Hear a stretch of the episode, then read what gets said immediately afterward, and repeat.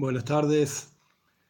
En una discusión, en una charla, mejor dicho, de comentarios con el usuario Juan Gallardo Cervantes, llegamos a un tema que es muy interesante y me parece mucho más simple explicarlo en un video que con texto. Es mucho más difícil escribir y mucho más largo.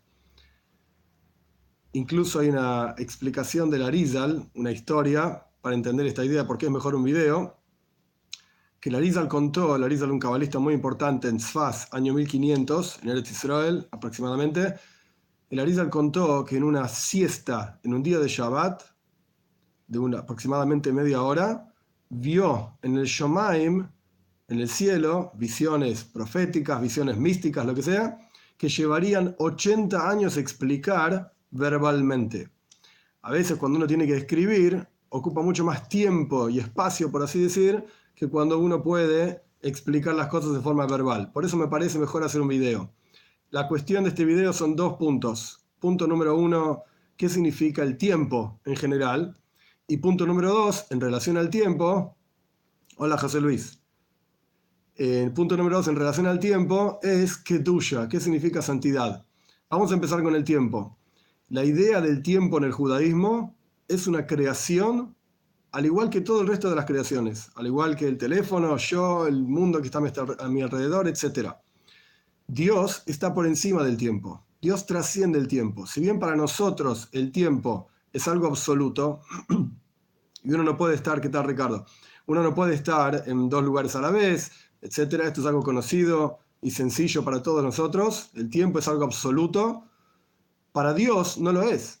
Él está por encima del tiempo. Y la forma más fácil de ver esto es, Dios tiene muchos nombres, uno de los nombres de Dios es el Shem Avaye, así se llama, son cuatro letras en hebreo, una Yud, una Hei, una Vav y una Hei.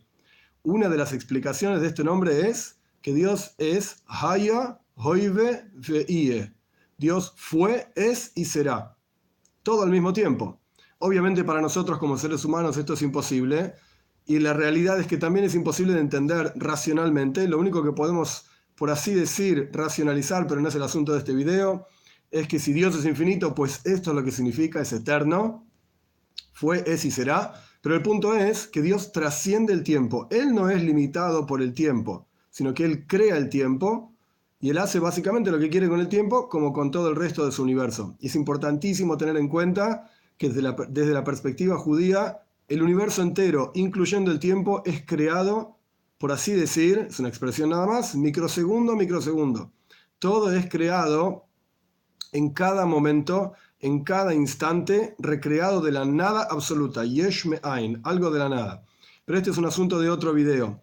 El punto es que el tiempo es algo que es creado por Dios y nosotros como seres humanos vivimos limitados eh, y definidos, digamos, por este tiempo absoluto para nosotros, pero no Dios. Para Él es infinito. Ahora bien, un paso más para entender de qué se trata esta cuestión del tiempo. Nosotros llamamos en hebreo a los días de la semana Yom Rishon, Yom Sheni, Yom Shlishi y así sucesivamente. Traducción, el primer día, el segundo día, el tercer día. La pregunta obvia es, ¿cómo primer día? El primer día de la creación fue hace 5.778 años, según la tradición judía. No tiene nada que ver con el día de hoy, Hoy será el día, no soy rápido en las cuentas, no importa el punto tampoco, pero serán decenas y decenas de miles de días. Tenemos que multiplicar la cantidad de años, 365 días en un año, por 5.778 y andás a ver qué número de días es hoy. ¿Cómo lo llamamos el primer día, segundo día, tercer día? La respuesta jasídica es que en la práctica, la forma en que nosotros vemos el, templo, el tiempo, perdón, esta la forma en que Dios lo creó, es una espiral. En una espiral como si fuese un círculo, pero solamente en una espiral. Ahora explico. En una espiral, en un círculo, uno va pasando alrededor del círculo. Hola, Jabadnik. Meir, ¿cómo estás? El, mirá cómo nos encontramos, ¿eh? En Eretz Israel, qué grande. Bueno, en una espiral, lo que uno tiene es en un círculo, quiero decir, lo que uno tiene es, uno va pasando alrededor del círculo y está siempre en el mismo lugar. Uno va, está acá, después va cambiando, va cambiando, va cambiando. Cuando vuelve al lugar que estaba antes, está realmente en el mismo lugar en el que estaba antes. Son simplemente puntos unidos a lo largo de un círculo. Y a medida que de vuelta uno va girando alrededor del círculo, uno va pasando por los mismos lugares en donde ya estaba antes. En una espiral, la diferencia que hay, que hay es que uno pasa por el mismo lugar donde estaba antes, pero en otro nivel. Por eso es una espiral, para arriba, para abajo, no hay mucha diferencia, simplemente que es el mismo punto en donde uno estaba antes, pero en otro nivel. Y así se ve el tiempo en el judaísmo. El primer día de la creación, en este caso el domingo, es el mismo domingo exactamente que Dios creó originalmente cuando Él decidió crear algo de la nada.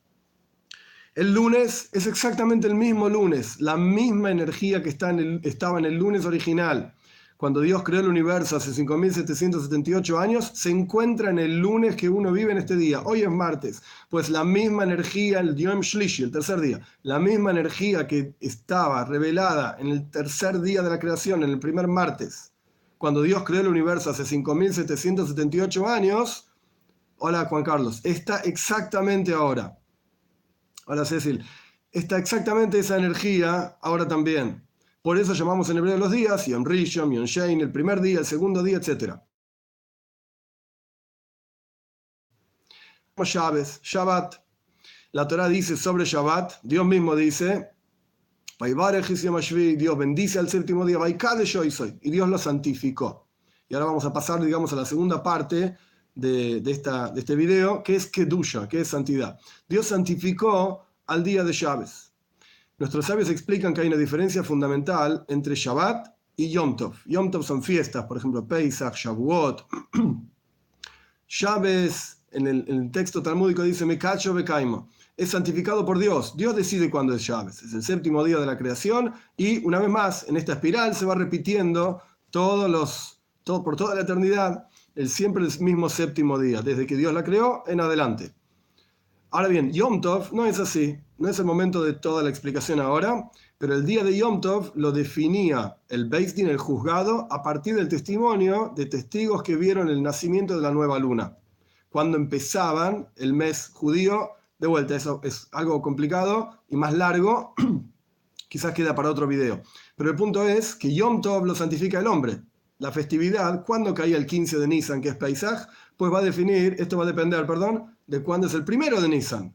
¿Y cuándo es el primero de Nisan? Cuando un grupo de testigos se acercaba al juzgado mayor en Jerusalén y decía, vimos la luna, los testeaban, los chequeaban a ver si era correcto lo que dicen o no, y a partir de ahí empezaba Nisan, el mes de Nisan, y a partir de ahí podíamos definir cuándo es el 15 de Nisan, cuándo cae Pesach. Entonces, tenemos varios tipos de kedusha, de santidad. Hay una santidad que la define Dios, porque Él desea que esa cosa sea santa. Hay una santidad que la definimos nosotros como seres humanos. Dios delega en el Yehudi la fuerza, el poder de santificar su mundo. Hay varias explicaciones de qué significa santidad. La más sencilla, la más básica es un determinado nivel de revelación divina, que no significa que uno lo pueda ver en el Beis Hamikdash, en el templo, ahora que estamos en las tres semanas y se acostumbra a estudiar sobre el templo. En el Beis Hamikdash nuestros sabios dicen que había 10 kedushos, 10 niveles diferentes de santidad el, templo estaba construido sobre una montaña, no era todo plano, sino sobre una montaña. A medida que uno iba pasando por los diferentes lugares del templo, iba subiendo en la montaña, físicamente hablando, e iba subiendo en Kedusha, en santidad, hasta llegar al Kodesh Yokodoshim, al Santo Sanctorum, el lugar más santo del templo. Pero el punto es que hay Kedusha, perdón, hay Kedusha en el tiempo, hay santidad en el tiempo, hay Kedusha en el espacio, hay santidad en un lugar. Yo puedo tomar un objeto del mundo utilizarlo para hacer una mitzvah y a través de esa utilización estoy santificando ese objeto y esa kedusha, esa santidad, no se mueve de su lugar, queda ahí, porque esta es la voluntad de Dios, no porque nosotros tengamos una fuerza especial, sino que Él delegó en nosotros esta capacidad de santificar el mundo que tenemos, hola Blue, que tenemos a nuestro alrededor. Esto es lo que significa en general el tiempo esto es lo que significa en general Kedusha. Ahora bien, al respecto de Jerusalén, que era parte de la pregunta de Juan, al respecto de Jerusalén, el versículo dice claramente en Melahim, saludos, el, versículo dice claramente en Melahim, si no recuerdo mal es Melahim Aleph, el capítulo 8 creo que es, lo puedo poner después en las notas, en donde Dios, Bohar Jerusalén, Dios eligió la ciudad de Jerusalén automáticamente al elegir esa ciudad, Dios santificó esa ciudad, esto es lo que significa, Y esa ciudad permanece, como yo dije antes, que tuya eina mekoima. La santidad no se mueve de su lugar, esa santidad quedó ahí. Por ejemplo, un contraejemplo, por así decir, Har Sinai, el monte Sinai, durante el tiempo en que la entrega de la Torá estaba ocurriendo, que Dios estaba hablando con el pueblo judío, etc., ese lugar era un lugar santo. Pero en el momento en que termina el proceso de la entrega de la Torá, la Torah misma cuenta en el Sefer Shmois, en el libro de Shmois, Parshas Israel, cómo suena un shofar. Yoivel dice el versículo, a partir de que suene el shofar, significa que se terminó el proceso de la entrega de la Torá y el resto de la gente puede subir al monte Sinai. La Kedusha no está en ese lugar, la santidad no está. Ahora bien, ¿qué es lo que define que esté o no esté la santidad? Por supuesto que este va a ser Dios. Dios nos va a decir qué cosa es santa y qué cosa no es santa. Hola Luis qué cosa es santa y qué cosa no es santa, esto va a estar definido por la Torah, por la voluntad de Dios, no es que está en nuestras manos. Pero al respecto de lo que sí nosotros podemos hacer es santificarnos a nosotros mismos, como está escrito que Doishim Tiu, tenemos que ser santos. Y en general el concepto de santidad es, como está escrito también Nachmani de Ramban, famoso, lo dicen Parshas Shmini en su comentario. Hola Brittany.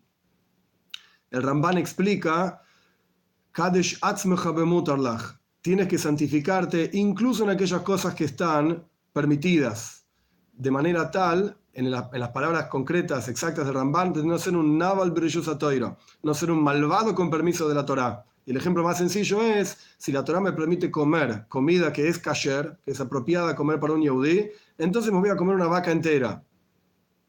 Es una exageración que una persona en un momento, en un almuerzo, por así decir, se come una vaca entera, no es apropiado, pero es kosher si la vaca está bien degollada y bien cocinada, salada, etcétera, etcétera, hola Angélica. ¿Cuál es el problema en comerlo? La respuesta es, Kadesh tenés que santificarte en aquello que te está permitido. Y esta santidad uno tiene que aprender a proyectarla en el mundo que tiene a su alrededor. Para eso estamos aquí, hola a todo. En nombre raro, todo es variado.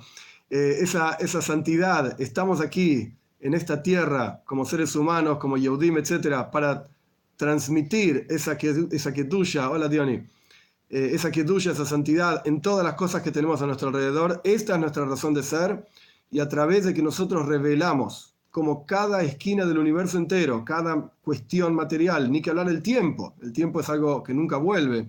Una cosa material uno puede perderla, la va a recuperar, etcétera. el tiempo no hay cómo recuperarlo a través de que nosotros nos santificamos a nosotros mismos, santificamos el mundo que tenemos a nuestro alrededor, santificamos el tiempo utilizándolo con, una buena forma, de una buena manera para estudiar Torah, para hacer mitzvot, para transmitir Torah, mitzvot, etc. Esto es lo que va a generar que el mundo entero se santifique y lleguemos realmente al objetivo de toda la creación, que es la que la presencia de Hashem esté revelada aquí. Y esto va a ocurrir cuando venga Mashiach pronto en nuestros días y ahí realmente va, a bajar, como hay diferentes opiniones sobre cómo va a venir el Beis Hamikdash, el templo. Si Moshiach lo va a construir, si va a bajar construido del cielo. Y el Rebe solía decir, explicar esta cuestión, que en la práctica Moshiach lo construye, pero la parte espiritual del Beis Hamikdash del templo baja, baja desde el cielo para investirse, por así decir, en el Beis Hamikdash que está aquí abajo. Y esto en términos más sencillos, uno tiene que, como dice el Talmud, soy, quien viene a purificarse a sí mismo, Dios lo va a ayudar. O sea, si uno construye su propio Beis Hamikdash, su propio templo, Mashiach construye Beis Hamikdash, perdón, y cae la Kedusha, viene la Kedusha, la santidad divina en ese Beis Hamikdash. Cuando uno se santifica a sí mismo y hace de sí mismo un Beis Hamikdash, viene la santidad divina al mundo. Y para cerrar nada más, el Alter explicaba, las palabras en hebreo del, del Talmud son Habba Litoer Mesain Oisoy. Traducción literal, el que viene a purificarse a sí mismo, lo ayudan desde arriba. Y el Terrebe decía, porque en hebreo las letras se pueden cambiar los puntitos abajo.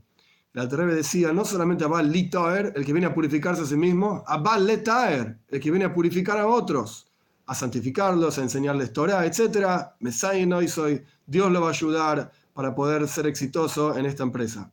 Espero que haya quedado claro el concepto de qué es el tiempo y el concepto de tuyo también. Que tengan todos unas muy buenas tardes.